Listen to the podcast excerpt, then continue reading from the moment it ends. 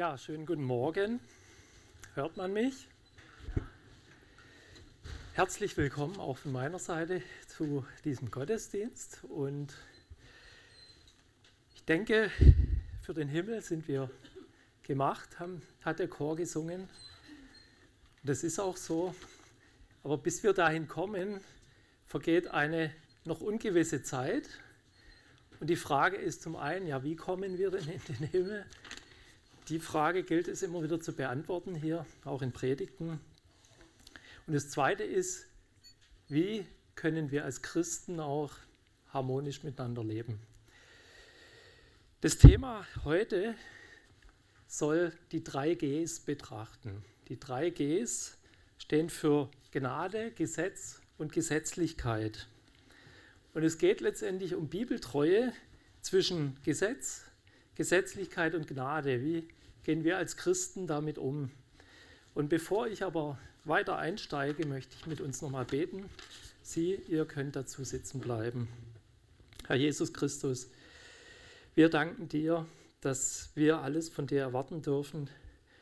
Auch heute wieder wollen wir diesen Gottesdienst und diese Predigt einfach dir zur Ehre und durch Leitung deines Heiligen Geistes einfach dir anvertrauen und dich bitten, dass du wirklich in unsere Herzen hineinsprichst und dass du uns Hilfestellung gibst für das Leben im Miteinander unter Christen ja, und für das Leben generell als Christ in dieser Welt.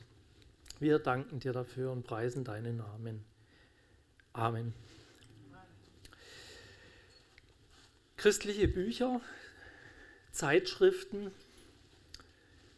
im Internet werden wir immer wieder aufgerufen zu einer Ganzhingabe an Jesus, zu einem ja einfach ernsthaften, zu einer ernsthaften Nachfolge Jesu. Und wenn wir das so hören, da gibt es dann so Sprüche wie sei ganz sein oder lass es ganz sein. Oder ein halber Christ ist nur ein, ein ganzer Unsinn. Solche Sprüche kennen wir ja. Und die Frage, die sich wirklich für uns Christen immer wieder stellt, wenn wir jetzt ganz ernsthaft dem Herrn Jesus nachfolgen wollen, gibt es auch immer diesen schmalen Grat und wir können auf einer Seite runterfallen, der nennt sich Gesetzlichkeit. Und es kann einem Christen auch passieren, er will, er hat ein gutes Motiv, möchte Jesus treu nachfolgen und landet in einer gesetzlichen Gemeinschaft oder wird mit Christen konfrontiert, die vielleicht sehr gesetzlich sind. Ich werde nachher noch genauer darauf eingehen, was Gesetzlichkeit bedeutet. Bevor wir das tun, möchte ich zunächst nochmal sagen, dass Gesetzlichkeit durchaus bei uns Christen auch eine Versuchung darstellen kann, ohne dass man weiß, dass man da in äh, Gesetzlichkeit mündet, vielleicht, dass man nach einer höheren Heiligung strebt und dass man deswegen, weil man einfach heiliger sein möchte, dann vielleicht Dinge tut, und es geht dann stark in Richtung Werksgerechtigkeit, die uns heiliger vor anderen aussehen lassen oder heiliger machen, vermeintlich.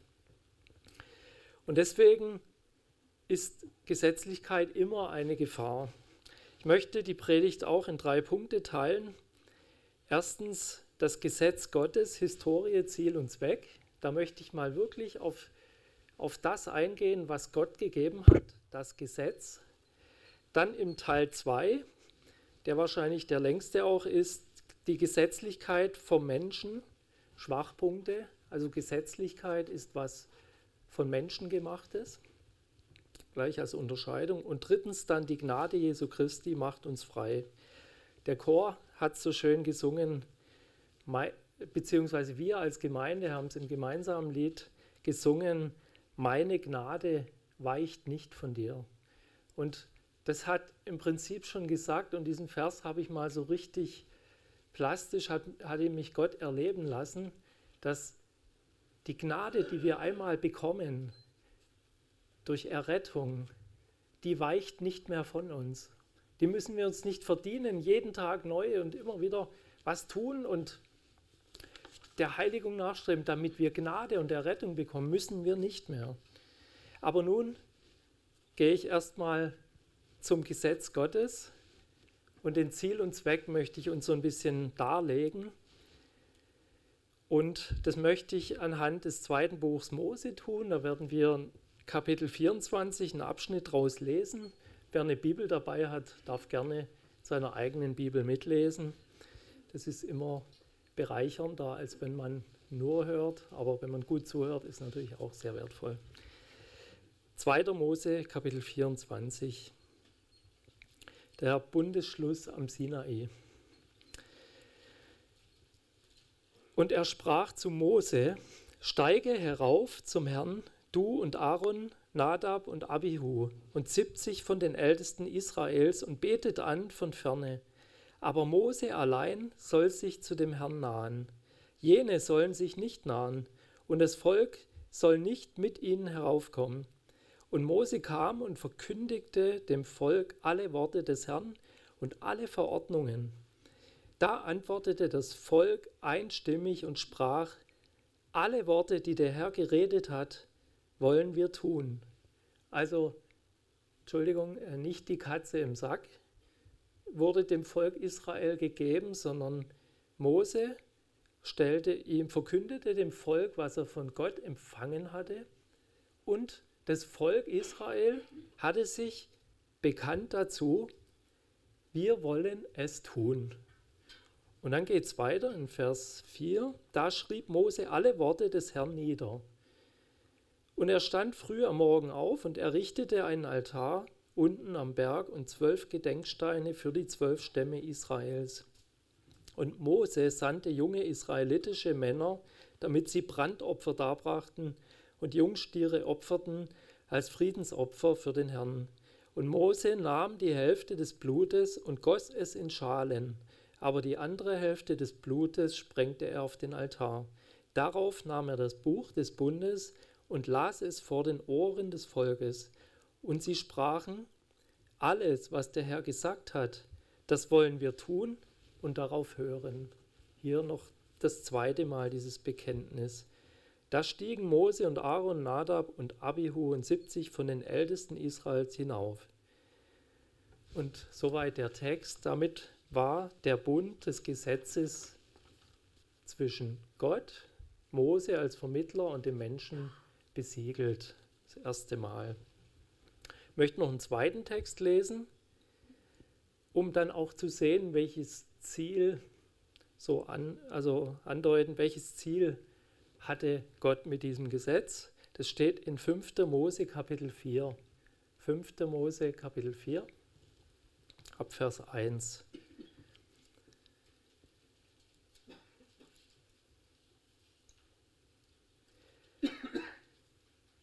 Und nun Israel, höre auf die Satzungen und auf die Rechtsbestimmungen, die ich euch zu tun lehre, damit ihr lebt und hineinkommt und das Land in Besitz nehmt, das euch der Herr, der Gott eurer Väter gibt.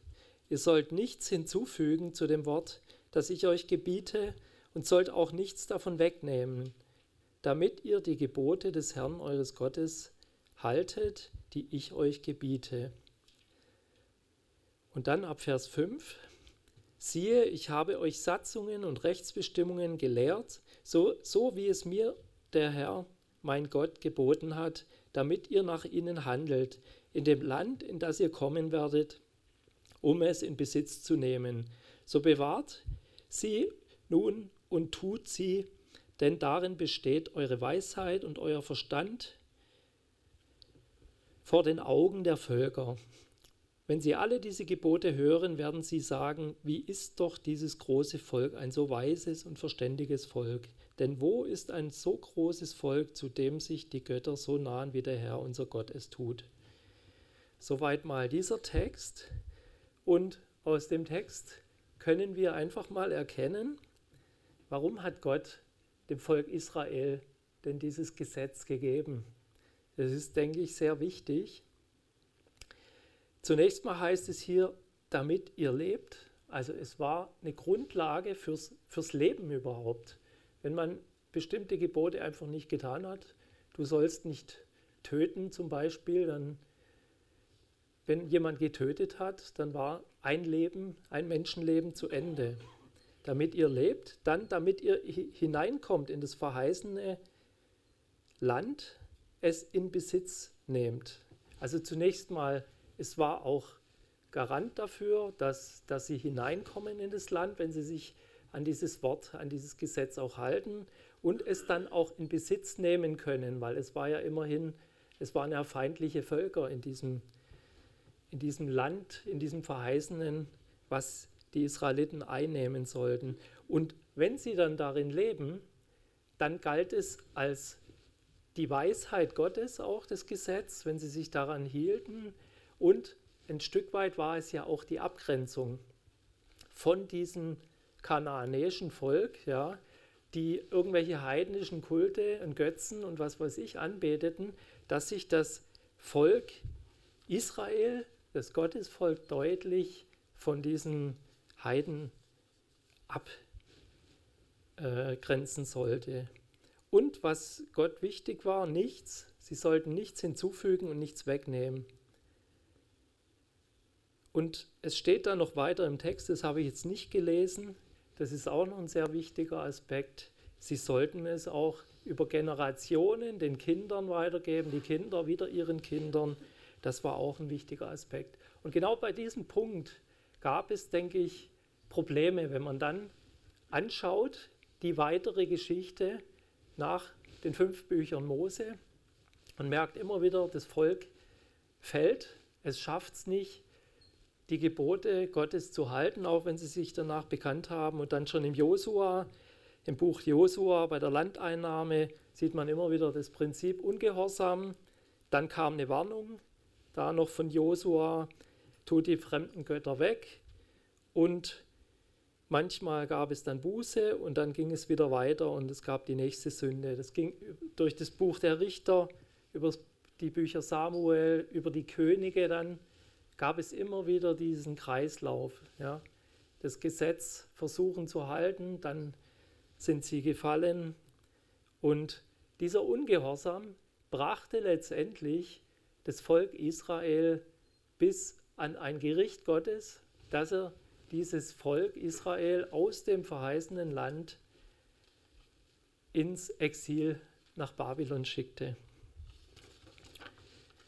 Und nachdem das Volk dann 70 Jahre in diesem Exil war, 70 Jahre Gericht über sich ergehen lassen musste, in einem Land, wo es auch um heidnische Götzen ging, dann kamen sie zurück und bekamen eine nochmalige Chance von Gott. Sie durften den zerstörten Tempel in Jerusalem, durften nach Jerusalem zurückkehren, den Tempel wieder aufbauen und dann, nachdem sie den Tempel aufgebaut hatten, das lesen wir dann im, im Buch Esra, in Kapitel 10, das möchte ich nochmal mit uns lesen, dann begann sozusagen die, die nächste Chance.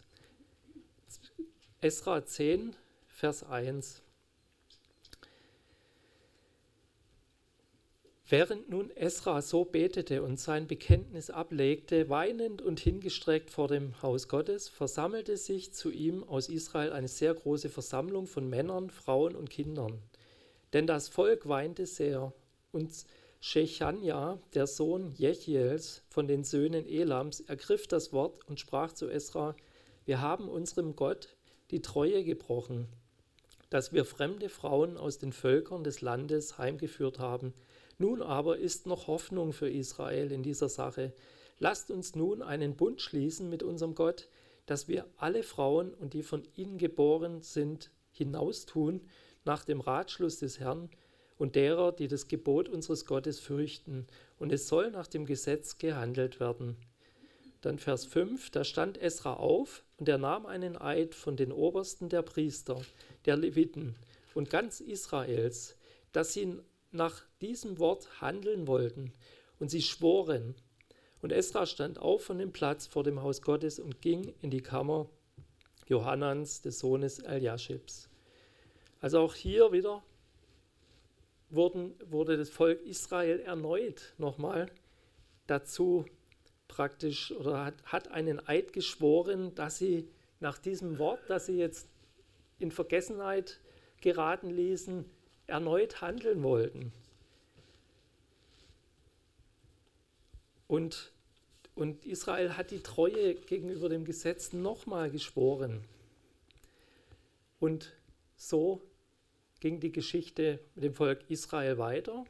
Und hier möchte ich jetzt einen Zeitsprung machen ins Neue Testament. Und zwar fast 1000 Jahre später. Und die Fragestellung betrachten, hat dieses Gesetz denn auch im Neuen Testament noch Bestand, was die Israeliten so versuchten zu halten? Was war Gottes Ziel mit diesem Gesetz aus neutestamentlicher Sicht? Und dazu können wir mal aufschlagen. Galater Kapitel 3.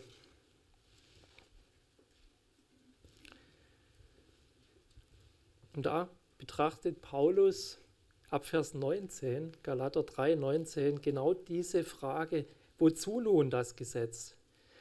Der Übertretung wegen wurde es hinzugefügt, bis der Same käme, dem die Verheißung gilt. Und es ist durch Engel übermittelt worden in die Hand eines Mittlers. Ein Mittler aber ist nicht Mittler von einem, Gott aber ist einer. Ist nun das Gesetz gegen die Verheißungen Gottes? das sei ferne. Denn wenn ein Gesetz gegeben wäre, das lebendig machen könnte, so käme die Gerechtigkeit wirklich aus dem Gesetz. Aber die Schrift hat alles unter die Sünde zusammengeschlossen, damit die Verheißung aufgrund des Glaubens an Jesus Christus denen gegeben würde, die glauben. Bevor aber der Glaube kam, wurden wir unter dem Gesetz verwahrt und verschlossen, auf den Glauben hin, der geoffenbart werden sollte. So ist also das Gesetz unser Lehrmeister geworden auf Christus hin, damit wir aus Glauben gerechtfertigt werden. Nachdem aber der Glaube gekommen ist, sind wir nicht mehr unter dem Lehrmeister, denn ihr alle seid durch den Glauben Söhne Gottes in Christus Jesus geworden. Also der Text sagt uns ganz kurz zusammengefasst, das Gesetz ist nicht irgendwie widersprüchlich zu den Verheißungen oder so oder hebt die Verheißungen auf den Messias, auf Jesus Christus hin ja nicht auf, sondern es hat eine ganz äh, andere Funktion. Und das Gesetz war letztendlich im Alten Testament gegeben. So erfahren wir dann später, dass es ein Lehrmeister geworden ist. Ich habe mir da mal in mein Skript so einen großen Zeigefinger gemalt ein Zeigefinger auf Christus hin. Und zwar könnte man es vielleicht so in Worte fassen, der Lehrmeister sprach, tut das Gesetz, so werdet ihr leben. Also wenn jetzt ein Mensch tatsächlich das ganze Gesetz getan hätte, nie gesündigt hätte, dann würde er leben nach, der, nach dieser Gesetzesverheißung. Jedoch erkennt sagt dann der Lehrmeister, erkennt, wenn ihr es nicht schafft und ihr werdet es nicht schaffen, dann braucht ihr einen Erlöser, der euch von euren Sünden befreit. Und so hat im Prinzip das Gesetz als Lehrmeister auf Christus hingezeigt. Es hat den Menschen eigentlich immer wieder aufgezeigt, so wie, es, wie wir es beim Volk Israel gesehen haben. Das Gesetz können sie nicht halten. Und das Interessante ist ja, man denkt vielleicht, naja gut, einzelne Gesetze kann man doch halten, aber da gibt es kein, naja, teilweise habe ich es geschafft und, und teilweise nicht, denn der Jakobus sagt, Jakobus 2, 4, denn wer das ganze Gesetz hält, aber in einem strauchelt, ist alle Gebote schuldig geworden.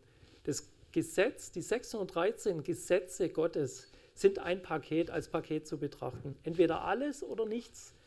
Anders geht es nicht. Und dann sagt das Neue Testament weiterhin im Römerbrief, Römer Kapitel 10, Vers 4, denn Christus ist das Gesetzesende oder Ziel jedem Glaubenden zur Gerechtigkeit. Das Gesetz selber war nie ein Mittel, um Menschen zu erlösen oder Menschen zu retten. Das war nie so gedacht, sondern letztendlich Christus hat dem Gesetz ein Ende gemacht. Er war das Ziel und deswegen hatte das Gesetz folgende Funktionen. Es war ein Mittel, das die Heiligkeit Gottes offenbart hatte. Wie hat es das gemacht? Indem die Regeln, die Gebote, die da drin standen, sollten aufzeigen, wie die Menschen sich verhalten sollten, um in der Beziehung zu Gott einfach angemessen zu handeln. Und so hat es das Gesetz eben Gottes Heiligkeit offenbart.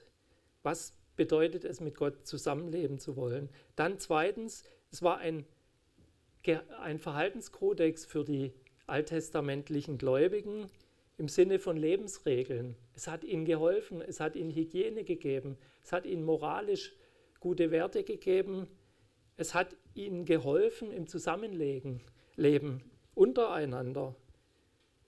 Lebensregeln. Drittens, es war ein Mittel, um Sünde zu offenbaren, wie wir gesehen haben. Und das möchte ich noch mit einem Bibelvers unterlegen, der im Römer 3, Vers 19 und 20 steht. Wir wissen aber, dass alles, was das Gesetz sagt, es denen sagt, die unter dem Gesetz sind, damit jeder Mund verstopft werde und die ganze Welt dem Gericht Gottes verfallen sei. Darum, aus Gesetzeswerken wird kein Fleisch vor ihm gerechtfertigt werden, denn durch Gesetz kommt Erkenntnis für Sünde. Das war das Ziel. Und weil durch das Gesetz Erkenntnis der Sünde kommt, ist natürlich eine Folge, wenn ich erkenne, ich bin verloren, ich bin ein Sünder. Und wenn ich zu Gott kommen will, so wie der Chor gesungen hat, für den Himmel sind wir geschaffen, dann brauchen wir einen Erlöser, dann brauchen wir einen Retter, der uns dieses Paket der Sünden, der Schuld abnimmt. Und das ist Jesus Christus, wie wir wissen.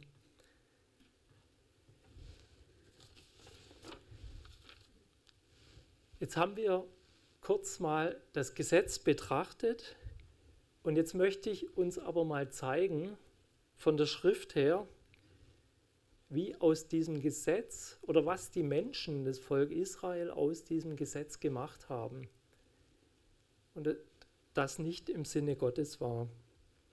Wenn Jesus die Pharisäer verurteilt hat, dann hat er sie aus einem ganz bestimmten Grund verurteilt. Nicht, weil sie gesetzestreu waren oder das Gesetz halten wollen, sondern es gab letztendlich zwei Gründe, warum Jesus Pharisäer verurteilt hatten, hatte. Wenn sie die Irrlehre brachten, dass man durch das Halten des Gesetzes das Heil erlangen kann, das war auf jeden Fall für Jesus äh, ein Punkt. Und der zweite war, da, wenn die Pharisäer dem Gesetz ihre eigenen Regeln zugefügt hatten. Das war der zweite Grund, warum Jesus die Pharisäer verurteilte. Und ich möchte es kurz aufzeigen. Wie kam es denn eigentlich zu diesen Regeln, die Jesus scharf verurteilte, die die Pharisäer oft einforderten von Menschen? Es war so, dass wir blenden zurück zu diesem Buch Esra. Und als das Volk gemerkt hat, wir waren nicht gehorsam. Und weil wir nicht gehorsam waren, gab es ein Gericht Gottes, das Exil. Wollten sie natürlich jetzt noch eine größere Treue Gott gegenüberbringen, dem Gesetz gegenüber. Und was haben sie gemacht? Sie haben eine Schule der Schriftgelehrten gegründet, die sogenannte Sophrim. Und diese Schule der Schriftgelehrten, die hat erstmal was ganz Gutes gemacht. Die hat das Gesetz gelesen, die hat das Gesetz ausgelegt und und den, den Israeliten weitergegeben. Das war eine sehr gute Sache. Und jetzt ist aber diese erste Generation nach Esra ist verstorben. Und dann wollte, und dann kam der große Knackpunkt, dann wollte die nächste Generation dem eins draufsetzen. Sie wollten noch heiliger sein. Und dann haben sie zu den 613 Geboten, haben sie gesagt, der Zaun ist uns noch zu weitmaschig. Da gibt es noch zu viel Sünde, passiert noch zu viel Sünde. Was machen wir also? Wir machen einen Zaun um den Zaun herum, nochmal innen praktisch. Und das Feld wurde immer enger und es gab immer mehr Gesetze. Und so hat Generation zu Generation tatsächlich immer wieder eins draufsetzen wollen. Und dann gab es irgendwann ein Pamphlet, der, der Talmud, äh, eine Mischung aus verschiedenen Büchern, der dann, weiß ich nicht wie viele tausend Seiten mit Regelwerken beinhaltet, die Gott so nie sich ausgedacht hat, die sich Menschen ausgedacht haben. Generell gibt es, und das ist jetzt die erste Anwendung für uns, es gibt im Glaubensleben zwei Gefahren. Das, die erste ist mal die Gefahr der Lauheit, die wir beim Volk Israel immer wieder gesehen haben. Wie können wir uns davor bewahren? Es ist im Grunde genommen immer wieder das gleiche Allheilmittel. Wir müssen immer in der Gemeinschaft mit Gott, mit Jesus Christus bleiben, indem wir sein Wort studieren, sein Wort lesen, in sein Wort hineinblicken und damit ihn, seine Größe, seine Allmacht einfach mehr und mehr erfahren. Und Jesus uns immer größer wird von Tag zu Tag. Und wenn wir uns mit seinem Wort beschäftigen, wenn wir mit ihm Beziehung halten, zu ihm beten, dann, dann haben wir letztendlich auch unser Gewissen geschärft, dann wird auch unser Leben sich an dem orientieren, was wir erkannt haben. Und wir weichen nicht ab vom Ziel durch Sünde. Das ist mal die eine Anwendung, wenn Bewahrung vor Lauheit. Jetzt geht es aber, wie können wir uns vor Gesetzlichkeit bewahren? Da müssen wir natürlich überlegen, ja, was hat denn die Gesetzlichkeit ausgemacht? Wie entsteht so eine gesetzliche Richtung? Man will mit menschlichen Mitteln eine Gesetzestreue erzwingen, eine Gesetzestreue gegenüber den Gesetzen Gottes. Man, man geht in Richtung Werksgerechtigkeit und tut etwas, um Gottes Wort besser zu erfüllen. Und die Folge ist, man dichtet vielleicht etwas hinzu oder man, man erhebt neue Regeln und das der entscheidende Fehler ist, wenn man diese Regeln, die man sich vielleicht selber gesetzt hat, um gottgemäßer zu leben, wenn man die als Standard erhebt für alle und von anderen Menschen verlangt, diese einzuhalten.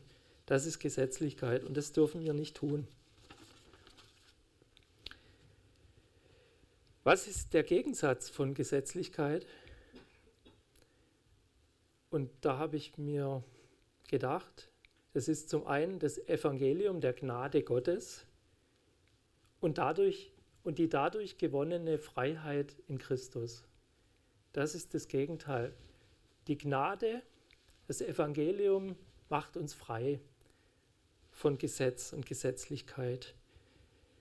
Im Galater 1, Abvers 6 lesen wir von Paulus folgendes. Mich wundert, dass ihr euch so schnell abwenden lasst von dem, der euch durch die Gnade des Christus berufen hat, zu einem anderen Evangelium, während es doch kein anderes gibt. Nur, nun, nee, nur sind etliche da, die euch verwirren und das Evangelium von Christus verdrehen wollen.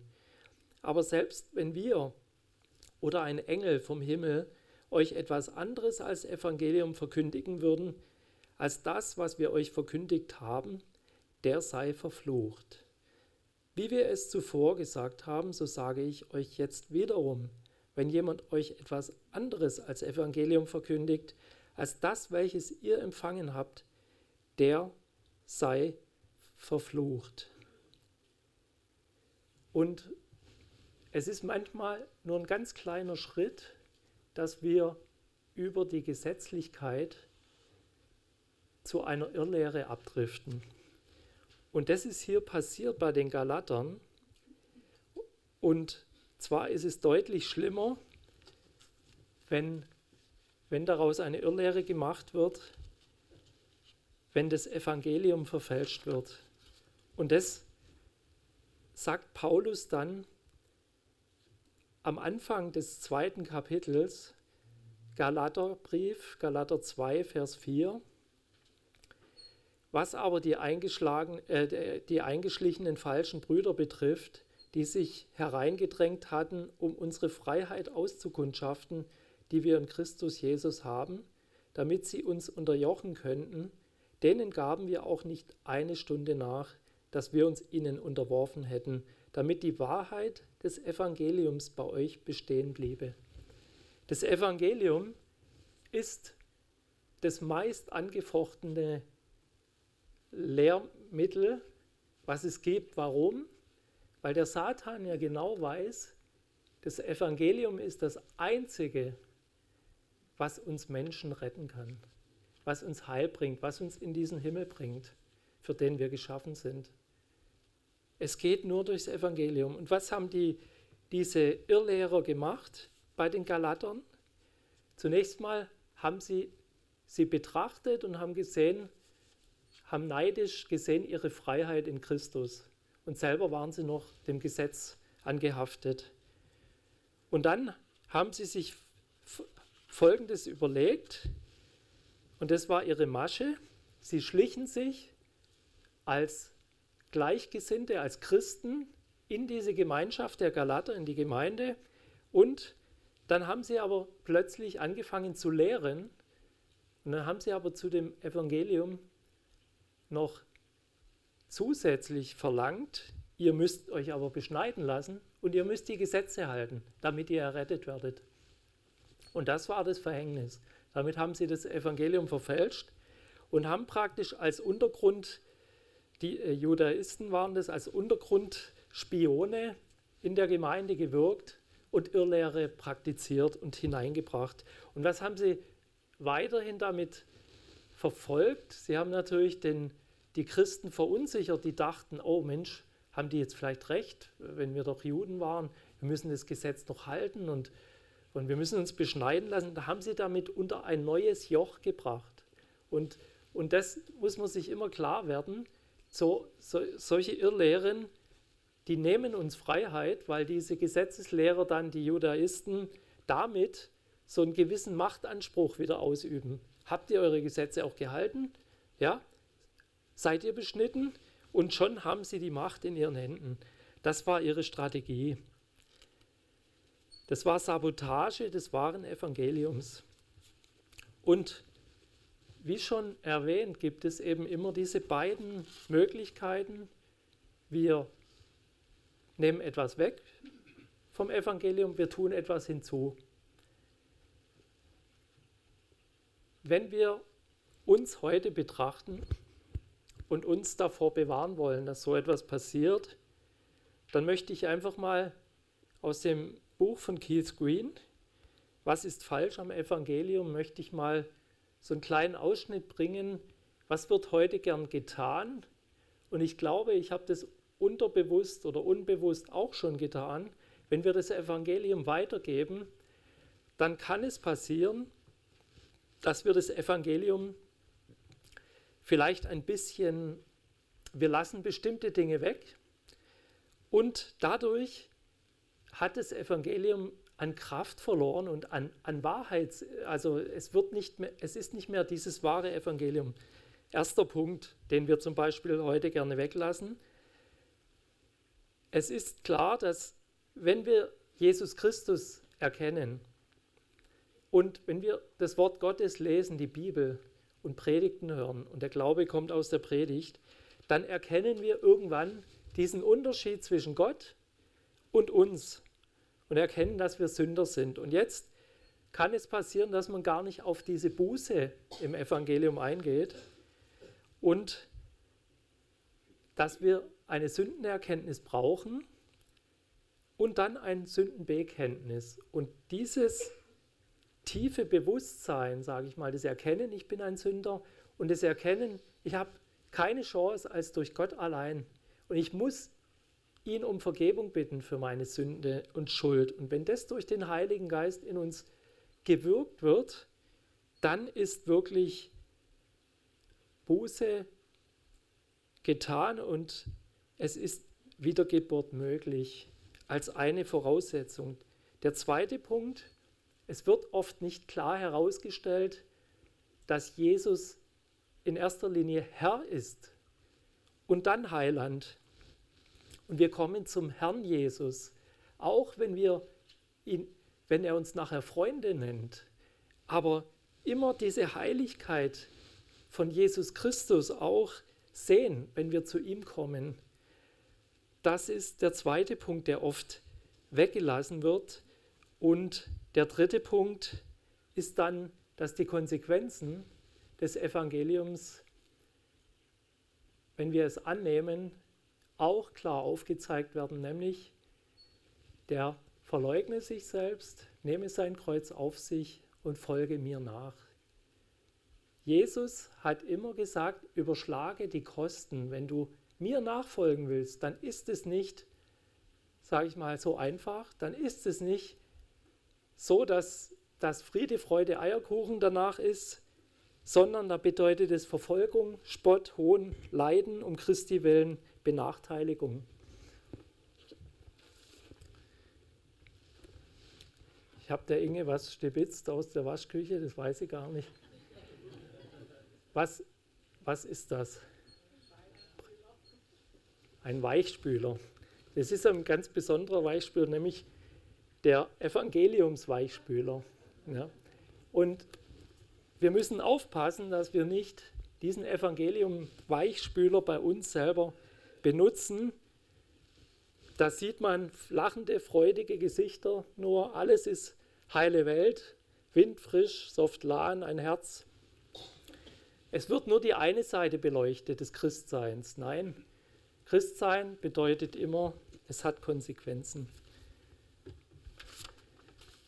Ich komme zum zweiten Punkt, Gesetzlichkeit. Hier möchte ich einfach nochmal herausarbeiten, dass wir die, die Gesetzlichkeit nochmal besser greifen können. Was bedeutet es und wie kann man es vermeiden? Habt ihr wenn, wenn ihr euch einen gesetzlichen Bruder, Schwester vorstellen sollt, mal die Aufgabe. Habt ihr da jemand im Kopf? Ihr müsst jetzt nicht sagen, ne? ja nicht. Habt ihr jemanden im Kopf? Okay. Ich glaube jetzt mal behaupten zu können, dass einem da sofort vielleicht jemand einfällt, wenn es um Gesetzlichkeit geht, wo man sagt, oh ja, der, der ist sehr gesetzlich. Die andere Seite aber, der zweite Punkt, wenn ihr euch selber fragt, ob ihr euch als gesetzlich haltet, das kann jetzt natürlich der, der Balken im eigenen Auge sein, aber dann würdet ihr, dann kommt ihr wahrscheinlich eher zu dem Schluss, nö, ich bin nicht gesetzlich. Also handelt es sich um ein Phänomen, das immer nur bei den anderen ist, nicht bei mir selber. Ich werde es euch heute nicht erklären, warum das so ist, aber es ist eigentlich ganz logisch. Aber das wäre ja lustig, wenn es nicht auch so ernst wäre. Also ich will damit klar, machen, dass wir oft diese Gesetzlichkeit an uns selber gar nicht wahrnehmen oder erkennen können. Es kann sein, wir haben, wir haben eben in bestimmten Bereichen unseres Lebens auch gesetzliche Anwandlungen. Was aber Fakt ist und außer Frage steht, und das hat ein Jugendarbeiter mit langjähriger Jugendarbeit und Gemeindekenner auch so bezeugt, es gibt viele, die leiden unter Gesetzlichkeit, ganz immens in Gemeinden. Und jetzt spreche ich vor allem die jüngere Generation an, weil ich glaube, die leidet oft besonders unter gewisser Gesetzlichkeit. Und es kann eben sein, und, und da wird, wird vielleicht oft falsch über junge Menschen gedacht, so nach dem Motto, ja, die müssen noch viel lernen und müssen noch reifen im Christsein, das stimmt ja alles. Aber wenn man den jungen Menschen mit klaren biblischen Regeln, die nachvollziehbar sind, die sich aus der Schrift ableiten lassen, kommt, dann haben die jungen Menschen nichts dagegen einzuwenden, in der Regel. In der Regel. Aber wenn man mit eigengemachten Regeln kommt, die nicht in der Schrift stehen, unter denen dann die jungen Menschen leiden, dann kann es große Probleme geben. Und deswegen ist diese Gesetzlichkeit einfach ein Thema, was wir ernst nehmen müssen. Der Mensch stellt sich mal die Frage, warum braucht er denn überhaupt solche Regeln? Wir sind nach, dem, nach Gottes Ebenbild kreativ, intelligent geschaffen, entscheidungsfrei, aber wir sind eben nicht vollkommen. Und jetzt hat es Gott gesehen, dass der Mensch für seine freie, für seine Entscheidungsfreiheit und so wie er gemacht ist, im Gegensatz zu den Tieren, ein Gesetz braucht. Er braucht gewisse Gebote, an denen er sich orientieren kann. Und deswegen hat Gott in seiner weisen Vorhersehung uns ein Buch mit 66 Büchern gegeben, bestehend aus Alten und Neuen Testament, was unsere Gebrauchsanleitung für unser Leben sein sollte, damit wir ein gottgefälliges Leben leben können. Und es sind da lebensnotwendige Ordnungen enthalten. Und das Gesetz ist in dem Fall auch nicht im Dialog entstanden, sondern es wurde von Gott gegeben, weil er wusste, was gut für uns war. Und trotzdem hat er uns den freien Willen gelassen und dass wir auch wissen, dass das Gesetz ja gute Eigenschaften hat. Das Gesetz ist ein Rahmen. Das ist das Gesetz, ja. Und das Positive, in diesem Rahmen gibt es einen Freiraum. Und der ist generell gut. Aber was macht jetzt die Gesetzlichkeit? Die engt diesen Rahmen, diesen Freiraum immer mehr ein. Und irgendwann verbleibt eben entweder nur noch ein ganz kleiner Ausschnitt, wir können uns nicht mehr bewegen, wir haben Angst, Fehler zu machen, Formfehler. Die Freiheit wird eingeschränkt als eine problematische Folge dieser Gesetzlichkeit. Und wenn außen Nichtchristen dann auf diese Gemeinschaft gucken, die sehr gesetzlich sind, dann denken sie, Christsein, das ist einfach nur ein Befolgen bestimmter Regeln. Und je besser du diese Regeln befolgst, das, äh, das, desto besser bist du eben. Und, und das ist für sie dann Verständnis Christsein. Und das ist völlig falsch. Und das Zweite, was so, ein, so eine Gesetzlichkeit nachher macht, ist, dass wenn wir da extra Rahmen drum legen, dann konnt Ach so, Entschuldigung. Ich dachte mein Mikro, aber ich muss vielleicht auch hören. Also wir legen praktisch jetzt immer mehr äh, engere Rahmen drumherum und was passiert dann? Der Mensch, der guckt dann zuerst auf den inneren Rahmen. Also diese Gesetzlichkeit, die lenkt uns vom Wesentlichen, nämlich vom Gesetz Gottes ab. Und die Folge davon ist, dass man gar nicht mehr weiß, ja, was ist jetzt gültig irgendwann. So ging es wahrscheinlich auch den Juden dann. Und man, es führt zu Debatten, zu Streit und letztendlich vielleicht sogar zu Spaltung. Das ist die Konsequenz. Der Nährboden dieser Gesetzlichkeit ist oft zunächst mal vielleicht sogar mit, mit guten Motiven gefüttert. Man sagt schon, ich möchte Gott gehorsam sein, ich möchte Gott treu sein. So fängt es meistens an. Und dann ist aber da, wo es dann kritisch wird, ist es schwierig, wenn wir dann eine falsche Motivation in dieser Heiligung, in diesem Heiligungsprozess haben, nämlich wenn man eine Frömmigkeit leben will, die nach außen gesehen wird, das ist dann falsch, es führt zu einer Fehlentwicklung. Oder wenn wir uns durch bestimmte, zum Beispiel Kleidung kann man da gut nehmen, oder wie die Haare geflochten werden, wenn wir uns damit als heiliger geben wollen nach außen hin wie andere Christen, dann wird es schwierig. Also es, es wird sehr stark an Äußerlichkeiten dann oft festgemacht, wie wir, wie wir wirken in unserem Christsein. Und es sind oft unbiblische Ansichten, die, die sogar vertreten werden. Beispiel, wir dürfen keinen Alkohol trinken. Klares Verbot, ein Christ trinkt keinen Alkohol. Die Bibel sagt aber was anderes. Und vielleicht ist da einer besonders sensibel mit dem Thema Alkohol. Dann ist es ihm vielleicht gut geboten, wenn er mal Alkoholiker war, dass er tatsächlich keinen Tropfen mehr trinkt, aber, aber er kann kein Gesetz für alle daraus machen, weil die Bibel es so nicht lehrt. Wie gedeiht dann die Gesetzlichkeit? Sie gedeiht, indem man, sage ich mal, letztendlich zwar mit Gott und seinem Willen in Übereinstimmung kommen will, aber auf eine falsche Art und Weise. Es ist kein Heiligungsprozess, der durch den Heiligen Geist bewirkt wird, durch Gott selber, sondern es sind eigene Anstrengungen. Und wir können auch formal dem Gesetz entsprechen und trotzdem sündhaft leben. Das beste Beispiel waren die Pharisäer. Jetzt gibt es aber noch einen ganz kleinen Einschub in dieser Gesetzlichkeit, der heißt aber. Es gibt auch Regelungen, die über die Bibel hinausgehen, die durchaus Sinn machen können.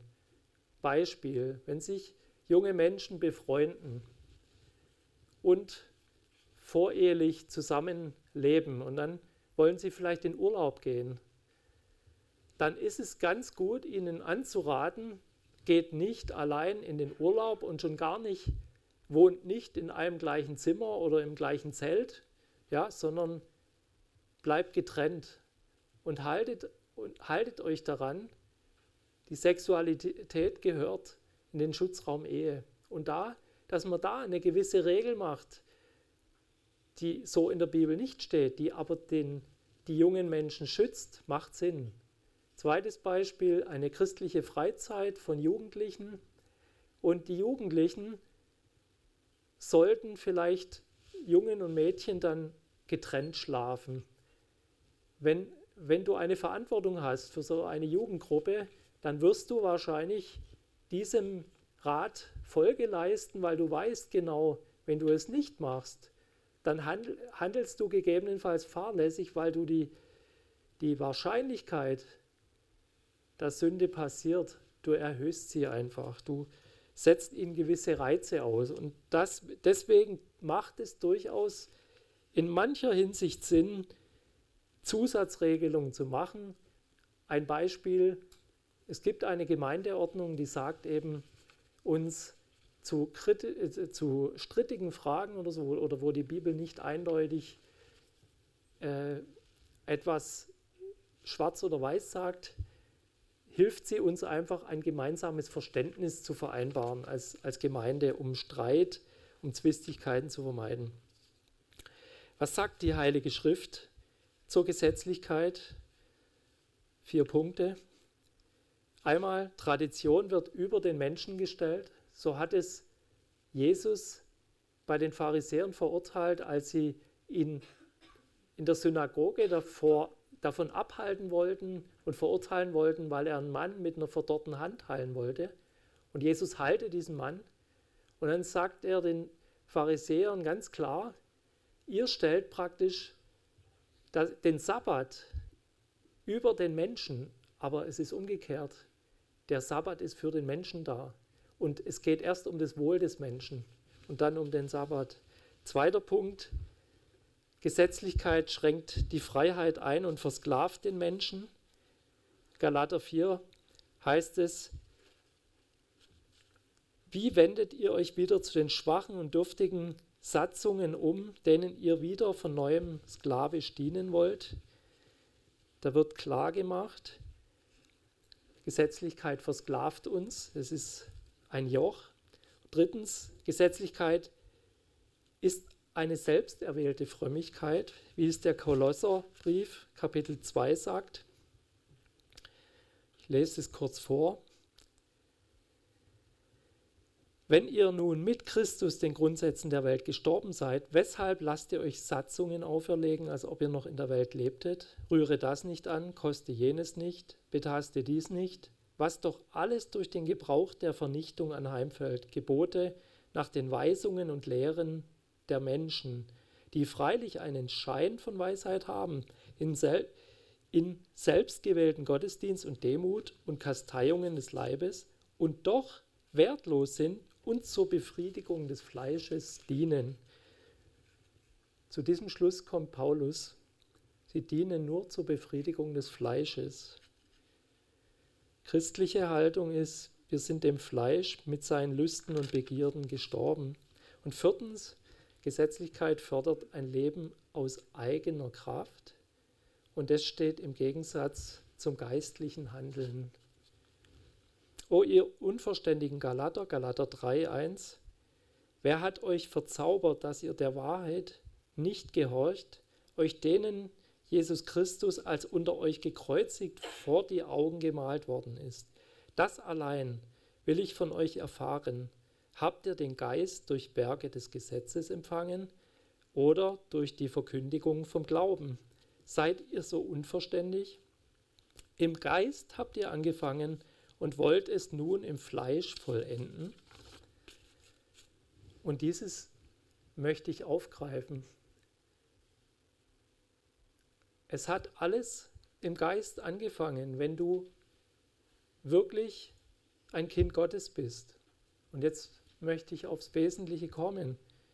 Wie wirst du dieses Kind Gottes? Ich habe es vorhin schon gesagt, du erkennst dich im Lichte der Bibel, des Herrn Jesus, erkennst deine Sündhaftigkeit, tust Buße und nimmst den Herrn und Heiland Jesus Christus als Gottes Sohn an und, und übergibst ihm dein Leben und sagst, du bist jetzt Herr in meinem Leben.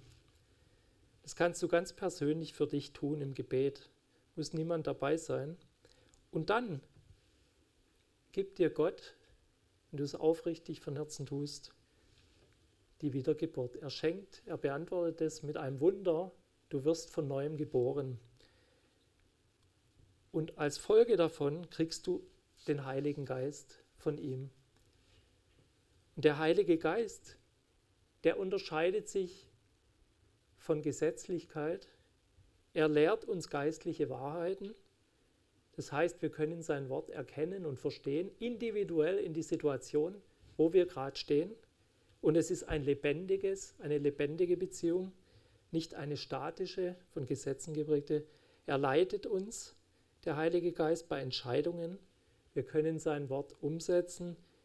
Er versichert uns unserer Erlösung weil wir einfach unseres Heils gewiss werden. Wir wissen, wir sind errettet.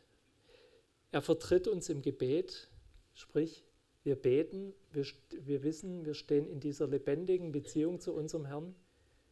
Und fünftens, er verleiht uns geistliche Gaben. Und der Leib kann wachsen. Und dann kommt das Wachstum. Und dieses Wachstum braucht Zeit, aber es ist, ist nur möglich durch Geistesleitung und nicht durch Gesetzlichkeit. Möchtest du also im Glauben wachsen und reifen, dann befreie dich von Gesetzlichkeit und lass dich vom Heiligen Geist führen. Und ich schließe mit dem Vers Kapitel 5 Galaterbrief Vers 1. So steht nun fest in der Freiheit, zu der uns Christus befreit hat und lasst euch nicht wieder in ein Joch der Knechtschaft spannen. Amen.